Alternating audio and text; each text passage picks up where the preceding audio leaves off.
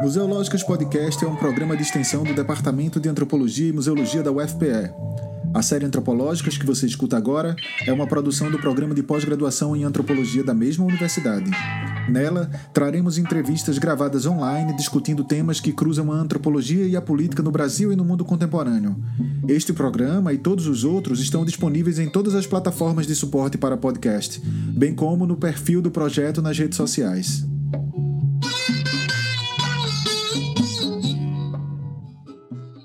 Boa tarde a todos e todas. Estamos novamente aqui uh, nesse programa, novo programa da série Antropológicas, né, que é uma série de podcasts do projeto Museológicas. Estamos aqui com os colegas uh, Francisco Sabarreto e Hugo Menezes. A nossa convidada de hoje é a professora Elaine Muller, colega aqui do nosso departamento de Antropologia e Museologia da Universidade Federal de Pernambuco. E, eu agradeço muito a presença de Elaine, de ter aceito este convite. Uh, e, bom, só para introduzir um pouco ela, é antropóloga e tem uma longa trajetória de pesquisa no campo das uh, gerações, da maternidade. E, então, a experiência dele, dela acho que nos vai permitir de cruzar vários campos do conhecimento, né? E só para quebrar o gelo, uh, vou, uh, vou te perguntar algo em relação ao artigo, ao texto multimedial, né? Eu, eu gostei muito que você publicou recentemente num blog, né? Onde você relata e nos mostra realmente um pouco da sua experiência de uh, mãe em tempo de quarentena com filhos, né? Uh, eu queria te perguntar, uh, a partir desse artigo, se você poderia comentar um pouco como você chegou a produzir esse texto e uh, sobre um pouco dessa experiência que você vai acompanhando, seja como mãe, mas também como etnógrafa, né? Porque você está continuamente realizando autoetnografia. É, olá, então, né? Boa tarde a, aos meus colegas, meus amigos. É bom vê-los. Eu estou vendo-os. É, e queria agradecer o, o, o convite, eu acho que é, é bem, bem pertinente a gente fazer esse diálogo também com as pessoas da, do, do próprio departamento, né? E, e é, conversar sobre as nossas produções e tal. Fico muito feliz de poder participar falando um pouco desse, da, das minhas pesquisas e da, do que tem sido esse momento atual. Então, Alex me perguntou do, do, do texto, né? Eu eu vi um, essa chamada de, de, um, de um blog, né, de, do campo da antropologia, é, e eu achei interessante a abertura para textos experimentais, né, e com a possibilidade de enviar também é, fotografias, áudios, vídeos, né, eu achei isso é, bacana, essa ideia do, do formato. Né? É, e eu prestei atenção que eu vinha produzindo um material sem, sem uma intencionalidade etnográfica, digamos assim, mas por estar mais tempo em casa, praticamente só estar dentro de casa e com as crianças, né? É, eu vinha registrando coisas, fotografando, gravando, que falava desse nosso cotidiano e que era interessante colocar isso, né?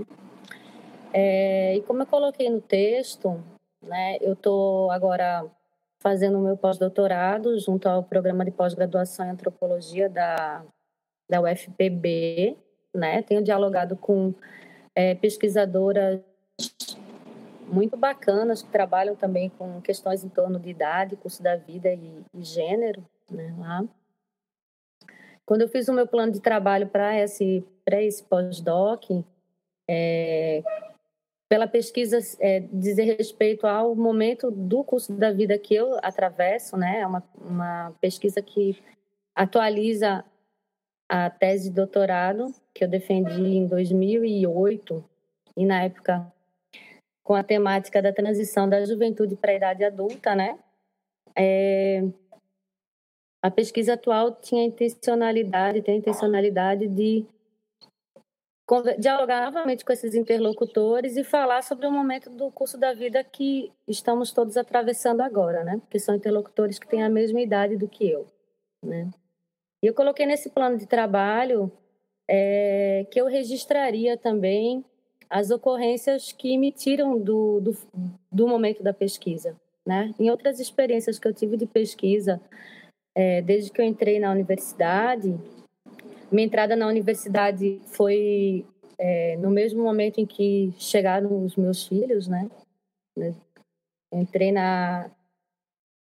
Eu fiz o concurso com, com uma pausa para amamentar um bebê que só mamava e depois, até que eu fui empossada, é, eu já estava grávida novamente, né? Então foi bem na mesma época, né?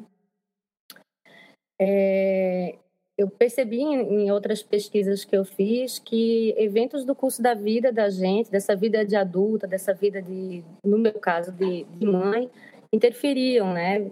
Tem, tem pesquisa que virou gatilho, tem pesquisa que gerou problemas de, de, de alguns relacionamentos, tem o outro lado também, né, relacionamentos que interferiram nos processos de pesquisa, a própria demanda, filho que fica doente, internação, acidente. Então, eram coisas que eu entendia que é, como ocorrências que com quais eu tinha que lidar na minha vida de pesquisadora. Mas só estou trabalhando sobre o próprio curso da vida e a idade. Esses eventos eles falam sobre esse momento, né? Eles falam sobre o momento do curso da vida que eu estou vivenciando né? Que, não, que é diferente do momento que eu tinha antes, né? De, de entrar nessa fase realmente de, de adulta. E que é diferente do que eu vou vivenciar quando eu for uma pesquisadora idosa, quando os filhos forem crescidos e tal, né? Então, eu achei que era importante fazer esse registro. E eu agora fiz uma pausa porque meu filho está fazendo um comentário aqui. Está dizendo que nunca vai crescer. É... Eu estou com eles em casa, então isso pode acontecer outras vezes, né? Interferências aqui no meu pensamento. É, enfim, então a ideia era pensar um pouco desse cotidiano e, e, pensar que ele suscita questões que são importantes também para um estudo de uma antropologia das idades da vida, né? Eu mandei o texto muito na ideia de que eu estava mandando um diário, né? Eu fiz uma pastinha no meu computador que é pandemia e pandemônio, que é onde eu estou guardando prints, é, fotografias, áudios, cópia de mensagem que eu mando de WhatsApp, que falam desse momento e que falam da, de uma mulher de 41 anos, com filhos, e que é esse momento de curso da vida que eu, que eu atravesso, né? É, e a repercussão foi bem interessante, porque muitas pessoas, principalmente mulheres, né, é, me deram retorno de que se sentiam muito é, representadas por aquele cotidiano, né, que ele é compartilhado com outras mulheres também, vivenciam coisas muito parecidas em outras casas, com variações, claro, com relação à idade das crianças, a ter ou não é, apoio de outros adultos, né, em casa para nessas nessas demandas que nos que nos têm sido colocadas agora durante esse momento de isolamento social, né? Que são demandas que na verdade sempre sempre existiram, né? É, é, a, é a vida reprodutiva acontecendo, né? A questão do isolamento é que ele nos, nos isola também de redes de apoio, então muda um pouco a, essa dinâmica, né? E essa repercussão para mim foi interessante também, né? Porque é, há um, um tempo atrás, eu, eu, lembro que quando eu tinha pesquisa com parto, eu cheguei a ouvir que a gente não fazia mais pesquisa na universidade, só fazia ativismo né? É, e eu acho que o momento atual ele tem dado visibilidade a algumas questões que, que até então eram um pouco rechaçados ou têm sido tem ficado em segundo plano dentro da academia, né? Essa vida do doméstico, da vida reprodutiva não é algo que que se acha pertinente ficar falando dentro da academia, né? Bem pelo contrário, né? Principalmente quando está se referindo a mulheres. É, mas quando todo mundo se vê envolvido com essa vida reprodutiva, todo mundo se vê tendo que né, é, lidar com o cuidado, é, a gente tem uma chance de repensar também, né? Como que, essa, como que essas questões são colocadas para a nossa sociedade. É, também quero agradecer né, a disponibilidade de Elaine por estar aqui para estar aqui. É, é um prazer também, né? Elaine é, é, mais do que uma colega minha de departamento, é minha amiga, é parceira desse projeto também do podcast, né? Então, é, vai mantendo esse projeto junto com, com a gente. E minha pergunta ainda tenta explorar um pouco esse, esse texto, Elaine, que, vocês, que você é, num diário faz reflexões muito importantes para o tipo de ciência que a gente produz, né? que é uma, uma ciência muito baseada na reflexão e numa, em, uma, em um tipo de empiria muito específica, né? que é um tipo de verificação muito pessoal, muito muito densa, como a gente já está tão acostumado. E durante essa pandemia eu tenho lido alguns materiais que versam sobre as perspectivas para o futuro, né? E eles, um desses materiais foi um texto de Débora Diniz, que é uma antropóloga muito importante, é, falando sobre, sobre como é, as perspectivas para o futuro poderiam apontar para um mundo, para uma sociedade um pouco mais feminina, né? É, a chamada da, da matéria, inclusive, explora mal essa fala dela. Na fala dela, ela é um pouco mais cuidadosa do que a chamada da matéria apresenta, mas basicamente ela acredita que que uma experiência é, de, de, solidariedade, de sociabilidade nova pode surgir tendo as categorias do cuidado que já são muito ligadas à, à, à experiência é, da mulher como guias, né? É, e um, algumas das questões que, que eu destacaria a partir daí versam basicamente, um, de um lado, sobre a dimensão coletiva disso, ou seja, é, me perguntando se isso já não vem acontecer, acontecendo a partir de como essas mulheres têm se organizado cada vez mais politicamente para fortalecer o movimento de mulheres, para fortalecer as organizações de mulheres, produzindo maior visibilidade para uma realidade que já existe, que é de fato o cuidado ligado à, à prática política da mulher, e de outro lado, a como como essas, essa expectativa é cortada, atravessada por um, uma experiência de classe, sabe, Elaine? De que maneira, por exemplo, o diário que você construiu é, pode, claro que empiricamente não é o caso, mas pode dialogar com uma experiência de isolamento, de quarentena e de reflexão sobre curso da vida, sobre, sobre algumas das categorias de Ingold, por exemplo, que eu acho que seriam muito, muito é, bem utilizadas para refletir o universo que você apresentou para a gente, valem num, num, num, numa experiência de classe diferente é, outra, intensamente outra, né? Hoje mesmo eu leio um, uma matéria aqui, no, um relato no Twitter do, do, Diário de Pernambuco de alguém que mora em alguma zona de palafitas da cidade do Recife e diz é, eu moro numa palafita, é muito ruim ficar em casa, eu não aguento mais ficar em casa. Sim, Chico, inclusive é, a própria é, chamada, né, fique em casa, hashtag fique em casa, ela necessita ser problematizada, né? Porque justamente a casa não é um lugar é, de conforto e de paz e de tranquilidade para todas as pessoas, né? Para muitas mulheres e crianças, a casa é um espaço de, de, de abuso, de agressão, né? Tem, temos muitas mulheres que estão é, confinadas com seus agressores, né? A maior parte das mulheres que são vítimas de violência no Brasil são vítimas de violência é, perpetrada por pessoas próximas, né? pessoas que seriam de sua confiança, né? E, e a Débora Diniz coloca isso na entrevista. Eu, eu também observei que ela que o, a, a, o texto dela da entrevista é mais cuidadoso do que a do que a manchete que sai, né? De que o será feminista, mesmo que chame de forma, né? Então, eu até fiz um, um, tentei fazer um diálogo com essa entrevista da Débora Diniz, que, que eu mandei para uma outra revista, né? Sempre uma reflexão muito apressada, né? Que a gente escreve logo que as coisas aconteceram. Em geral, não é era como a gente produz conhecimento, né? Mas eu estava me perguntando, né? Eu assim não, não, não sou muito, não me sinto muito confortável em tentar fazer alguma previsão ou imaginar como que vai ser um, um mundo pós-pandemia, né? Mas a gente tem algumas pistas de coisas que estão acontecendo que podem ajudar a gente a iluminar esse momento e, e, e, pensar, né? Ainda que tenha cuidado de não querer adivinhar o que vai acontecer. É, é, eu fiquei me perguntando o que, que a gente precisaria para ter um mundo que tem cores é, feministas ou femininos, é, como valores para a sociedade e não só para as mulheres, né?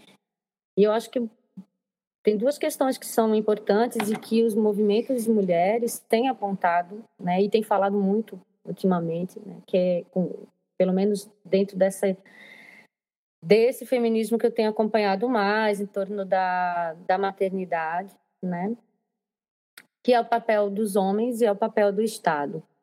Né? Então, de que forma que os homens têm se implicado né, na parentalidade, enquanto agentes de cuidado, enquanto parceiros das mulheres na educação dos filhos, na, no cuidado com a saúde da, da família, no cuidado é, com a casa, né? E quando eu, eu olho para as notícias, eu não sou nem um pouco otimista, né? Na verdade, os homens têm é, em casa é, aumentado as taxas de violência, né? Aumentou o feminicídio, né?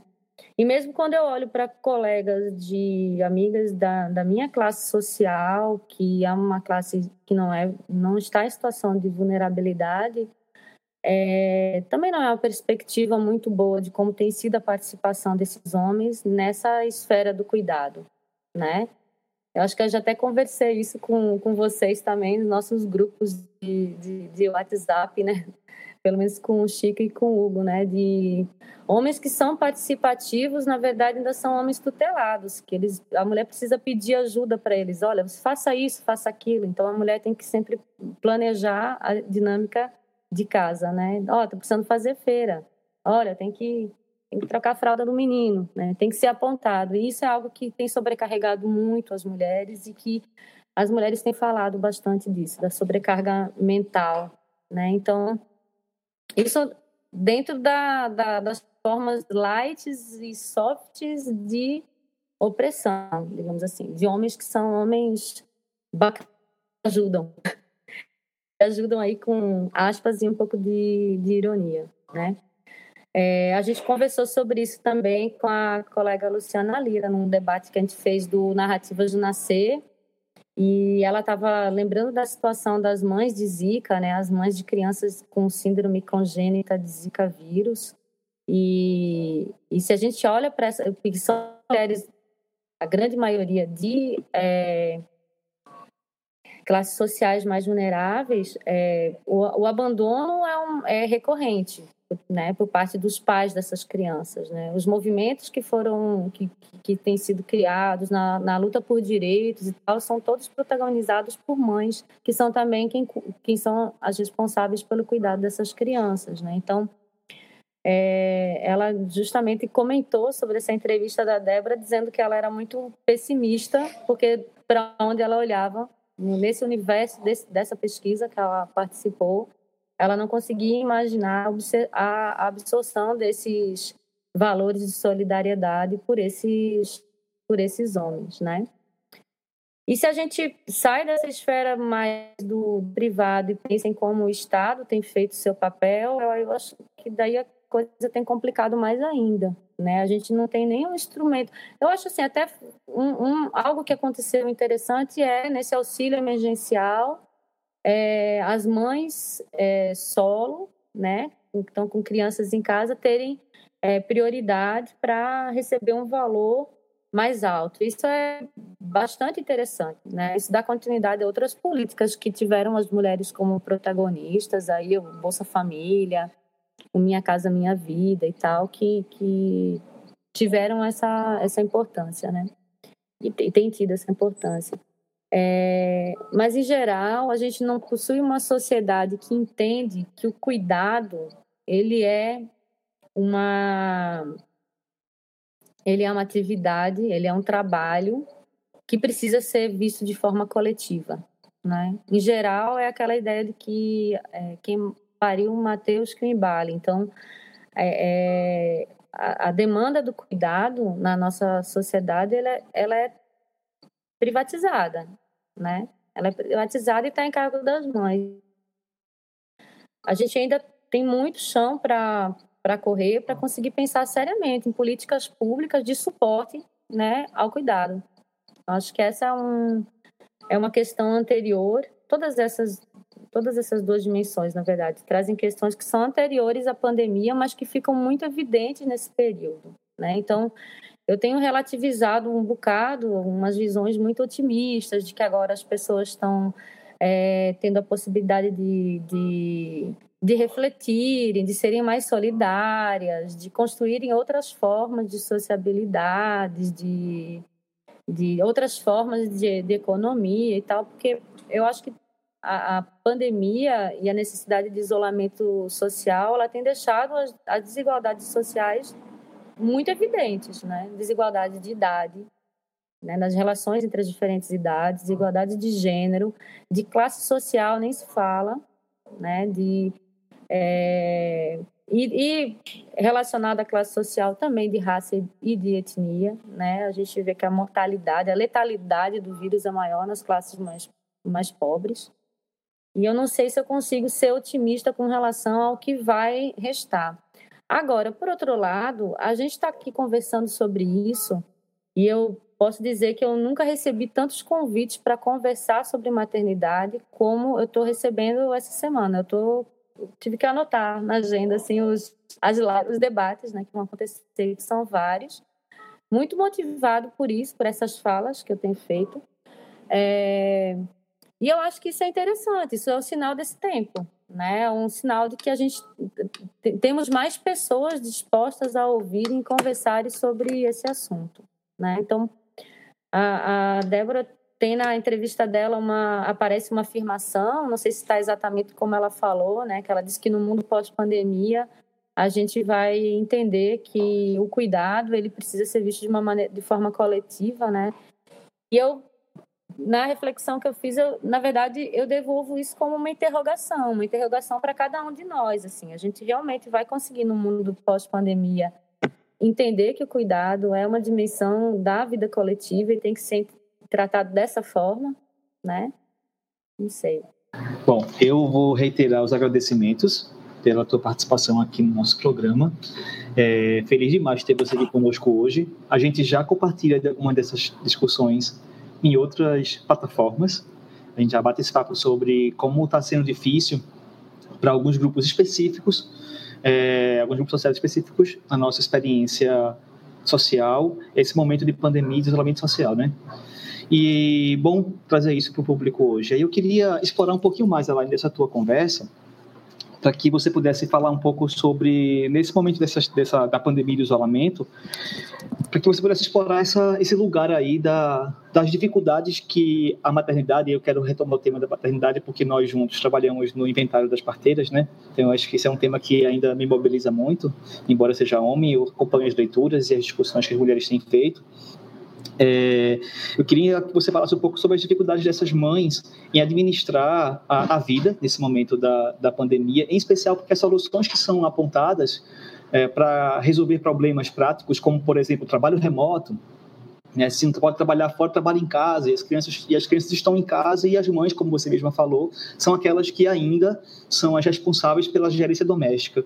Então, queria que você explorasse um pouco essa dificuldade mesmo, prática, que as mulheres têm e como é que isso está ancorado numa estrutura social que a experiência da pandemia apenas nos ilumina com mais fôlego. Ela já existe na prática, mas a experiência nos coloca isso com mais força. Né? Então, imagino que para as mães com filhos pequenos em casa, uma... trabalhar remotamente deve ser muito difícil, né?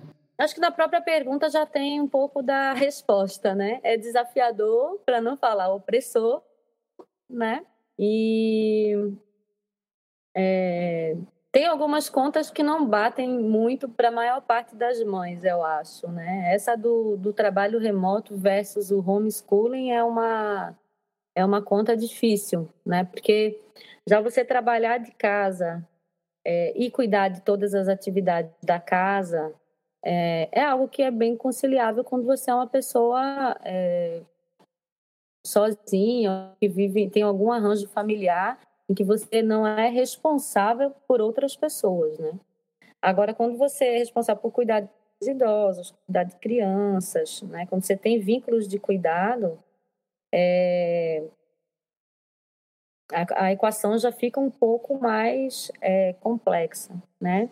E a pandemia tem feito, que eu já, como já estava falando, com que as, a, haja um isolamento das redes de apoio, né? Então, é, a escola, por exemplo, sempre foi, na minha experiência, sempre hoje ela é uma atividade que eu tenho que, que administrar dentro da minha casa, junto com o trabalho, né, com as pesquisas, junto com o próprio trabalho doméstico. Então, é, é uma, uma conta difícil aí de equacionar, e eu acho que para para mulheres de diferentes classes sociais tem sido complicado, com desafios diferentes, mas desafiador para todas para todas elas que têm essas mulheres com filhos, né? Pelo menos vínculos de cuidado.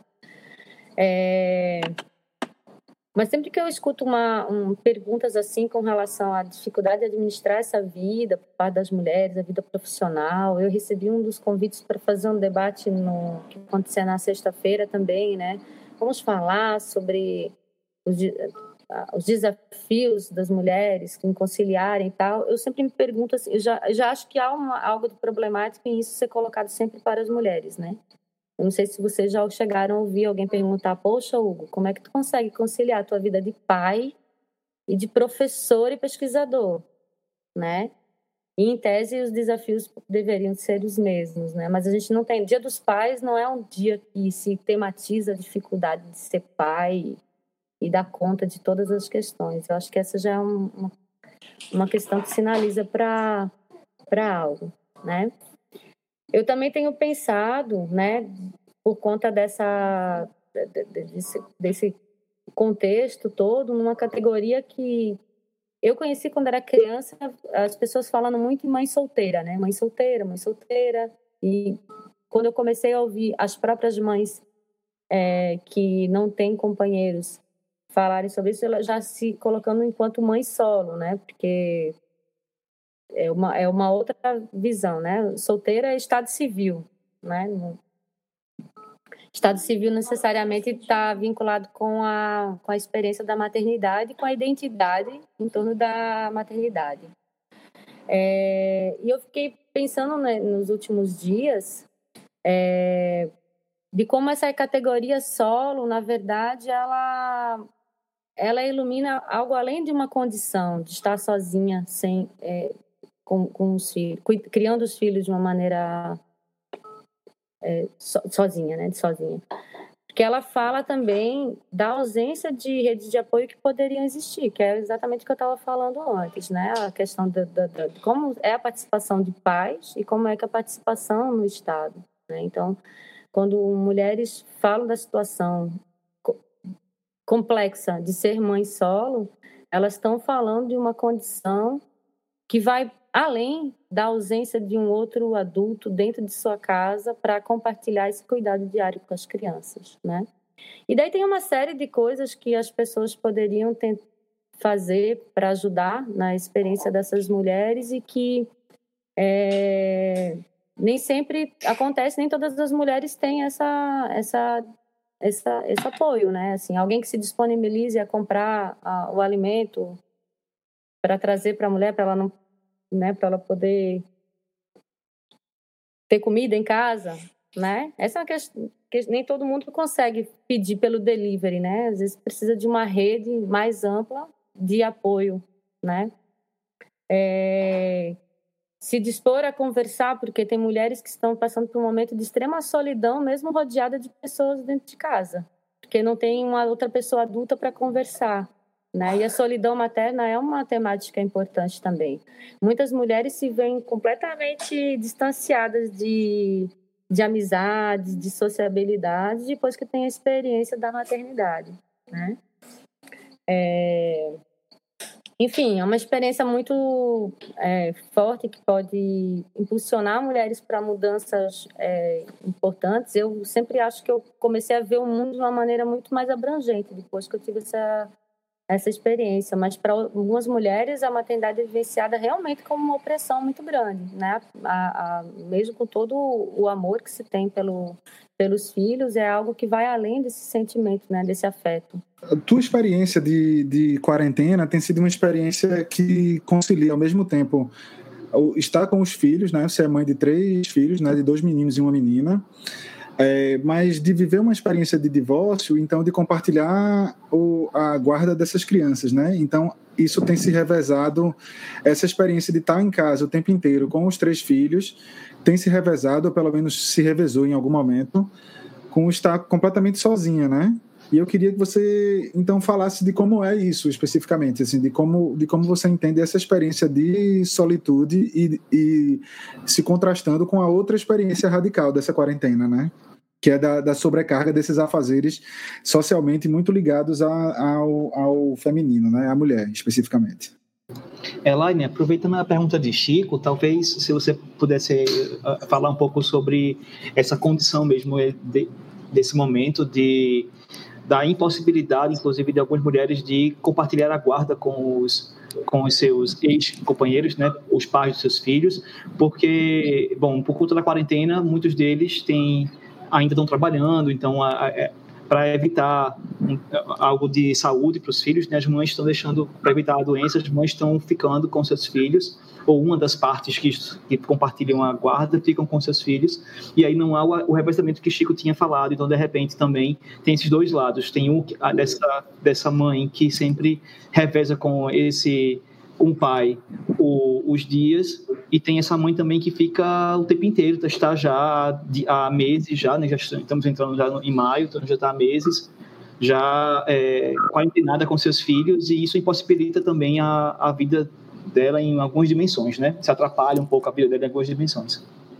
Pronto, é interessante essa, essa pergunta porque remete a gente pensar um pouco em algo que, que eu acho que as mães têm feito muito, né? Que é um, o que eu estou chamando de uma gestão de riscos, né? Eu acho que é, mães que não vivem com os pais de seus filhos estão tendo que ponderar é, sobre o risco de contaminação das próprias crianças indo e vindo de uma casa e de outra, das outras pessoas com as quais as crianças têm contato, né? Então, tem mulheres que estão com os filhos em tempo integral porque elas vivem junto com idosos e se os filhos saírem e conviverem com outras pessoas, vai ser um risco muito grande para os idosos da família, né?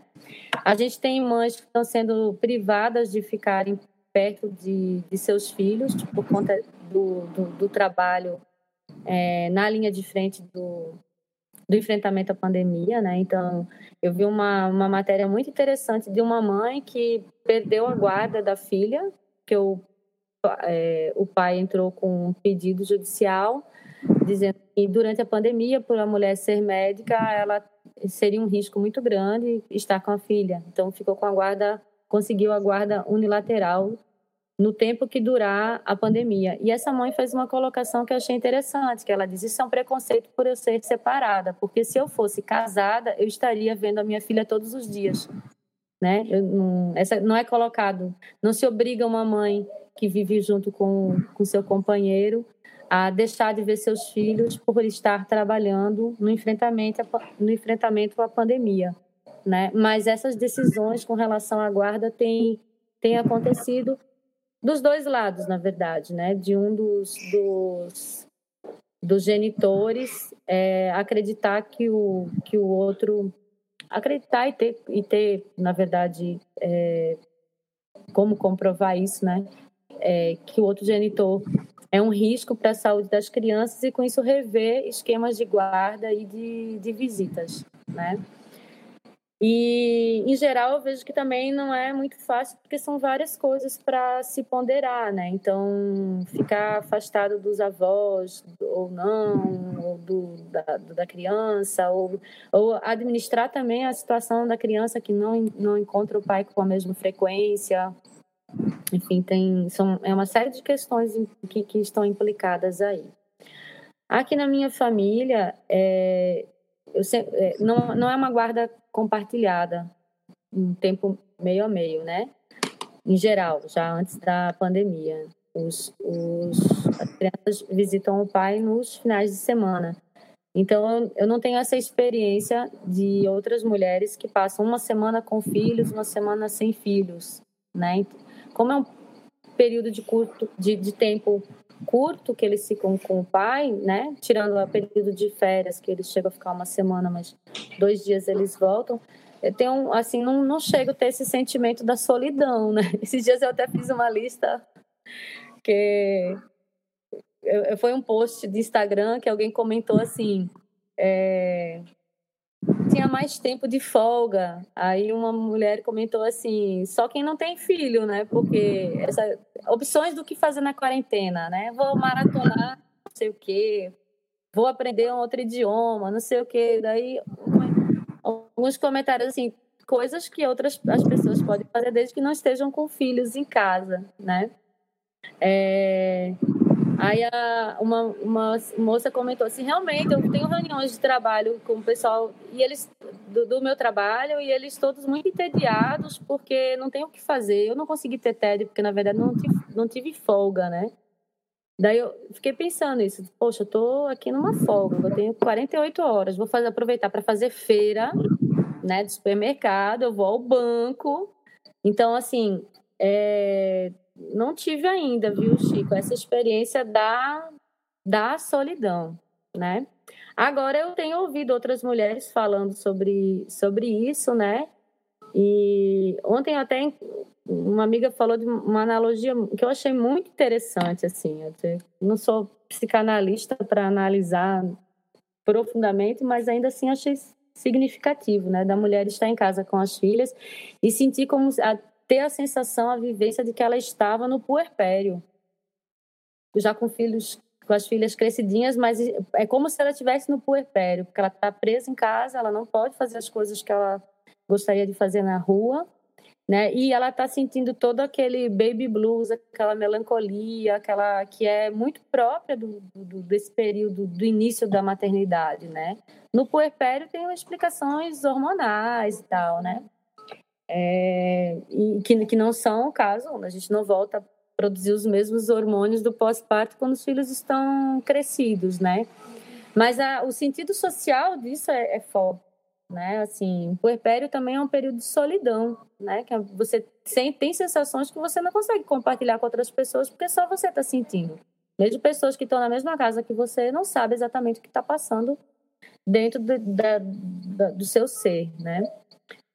Então, acho que é isso. É bastante, são, são várias questões aí que vão desde questões bem práticas e pragmáticas, de decisões que precisam ser tomadas de uma maneira bem. Né, que eu acho que a gente tem tido, inclusive, o respaldo da ciência, né? Decisões que são tomadas ouvindo a OMS, né?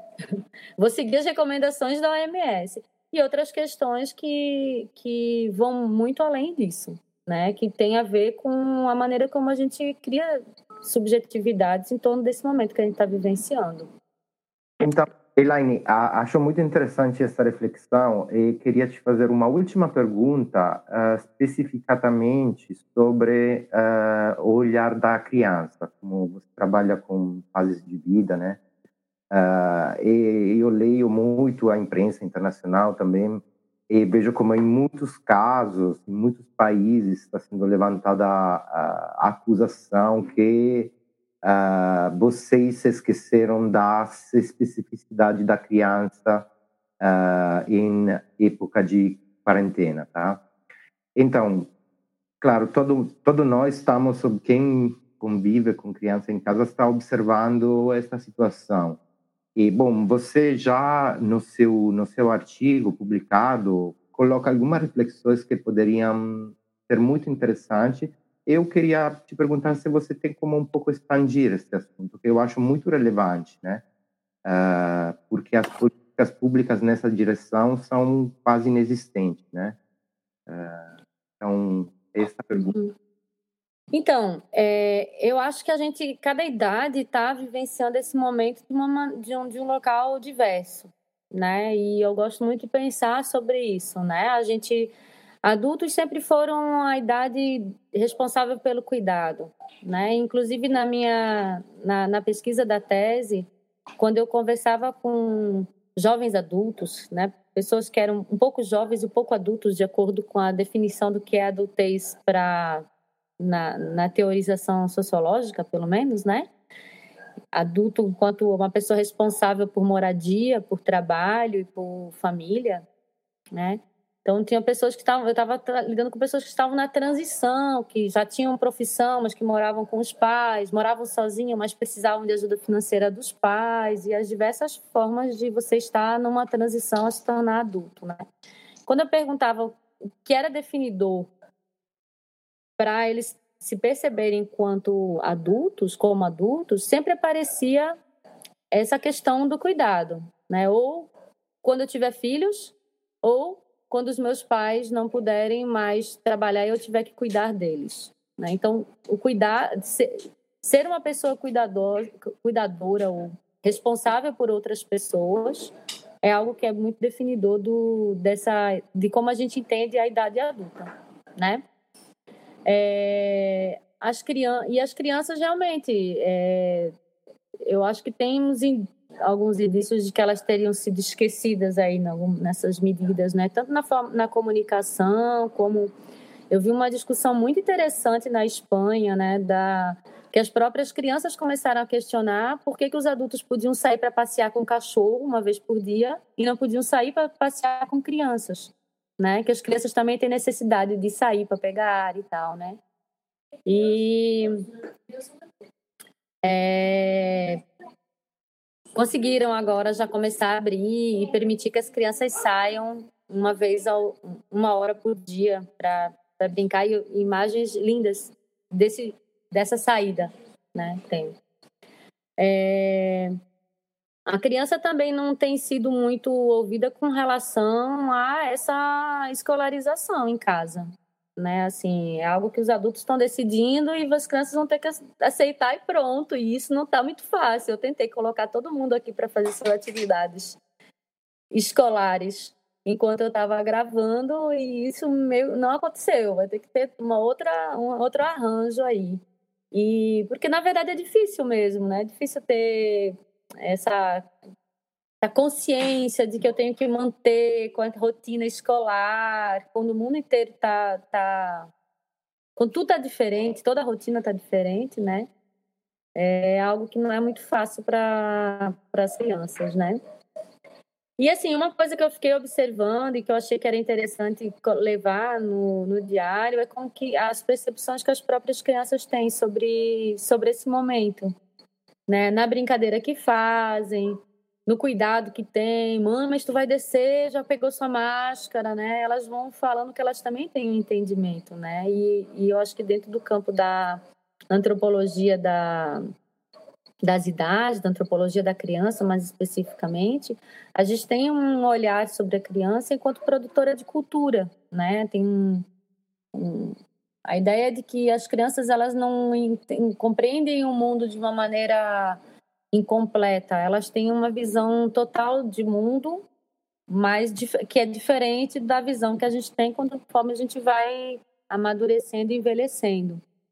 Né? E daí eu acho que é, é, é, o meu diálogo lá com o pessoal da UFPB, principalmente com o grupo CRIAS, tem, é, é, é bastante é bastante interessante para prestar atenção nisso, né? O CRIAS tem alguns anos já aí, acho que está completando 10 anos de pesquisas dentro do campo da antropologia da criança, né, com uma produção bem, bem diversa, né, e que, que eu acho que é importante para a gente pensar também uma antropologia das idades da vida, né. Eu tentei fazer isso um pouco na minha pesquisa do doutorado, né, de pensar um campo de antropologia das idades e o que, que ele precisaria ter. Eu acho que uma das questões era observar e olhar e, e, e pesquisar todas as idades da vida, não só aquelas que são geralmente vistas como idades problema, né? Então a gente estuda jovens e estuda velhos, porque jovens são problemáticos porque eles querem romper com todas as ordens e as estruturas. E também se eles não quiserem romper, a gente também acha isso problemático, porque a jovem deveria de estar fazendo isso, né? E idosos são problema porque, enfim, não estão mais na, na na força de trabalho ativa, né? Então são idades que sempre foram privilegiadas nos estudos, né? E como que a gente pode ver as outras idades? Eu acho que quando a gente observa a criança, a gente tem um monte de pista teórica e metodológica muito interessante para pensar as idades da vida mesmo nesse olhar antropológico. é, mesmo dentro do, da, dessa categoria etária e dessa etapa chamada de infância, né, essa idade da, da criança, também a vivência é bastante diversa, né? Eu, eu, eu tenho observado assim, quem tem crianças pequenas, assim, primeira infância, né, filhos únicos, né, tem tido uma demanda específica com relação a isso, uma idade que tem muita energia para extravasar, sente muita falta da brincadeira ao ar livre, né? E que, enfim, é, eu acho que não tem sido muito é, tão tranquilo, né? É, na idade dos meus filhos aqui, que são 11, 10 e 7 anos, 7, quase 8, né? pelo menos os meninos, os mais velhos, estão adorando, disseram que a quarentena é ótima, né? Gostam de ficar nas telas, conversa com os amigos no jogo do Fortnite. E o problema é só que a escola não está dando aula pelo jogo, né? Porque se o conteúdo da escola tivesse vindo através do jogo online, estava. Eu acho que a professora tem que entrar no jogo do Fortnite para dar aula. Ele estava tava achando, né? É, adolescentes, eu acho que também já tem outras questões, né? A idade de um, um despertar maior desse encontro com o outro, né? Com, com o encontro com esse outro corpo, né, o despertar da sexualidade e tal. Isso tudo fica muito atravessado, né, por esse isolamento. Então, também não sei bem como que deve ser essa experiência. Já tem outras questões, né? Enfim, acho que cada idade tem tido desafios diferentes, né? É... Nesse período. Inclusive, até eu, eu até, assim, gosto de chamar a atenção do, do, humor que tem aparecido, né, em torno disso. Acho que os memes da pandemia, eles são muito significativos, né, de como se veem essas, essas diferentes idades de, e de quais são os desafios para essas diferentes idades, né. Tá, obrigado, Elaine. Acho que uh, essa conversa foi muito interessante pelos assuntos que foram colocados, né, uh, cruzam muitos campos, né, do conhecimento da nossa vida cotidiana, podemos dizer assim. Então, eu agradeço novamente Elaine Müller por esta participação e juntamente com os colegas Francisco Tabarreto e Hugo Menezes e continuem nos acompanhar nesse podcast. Obrigado, Elaine. Obrigado mesmo pela participação. Elaine, obrigado demais. Foi um prazer estar contigo aqui. Muito obrigada, gente. Foi muito bom conversar com vocês. Um grande abraço e abraço a todo mundo que está acompanhando aí o Museológicas Podcast.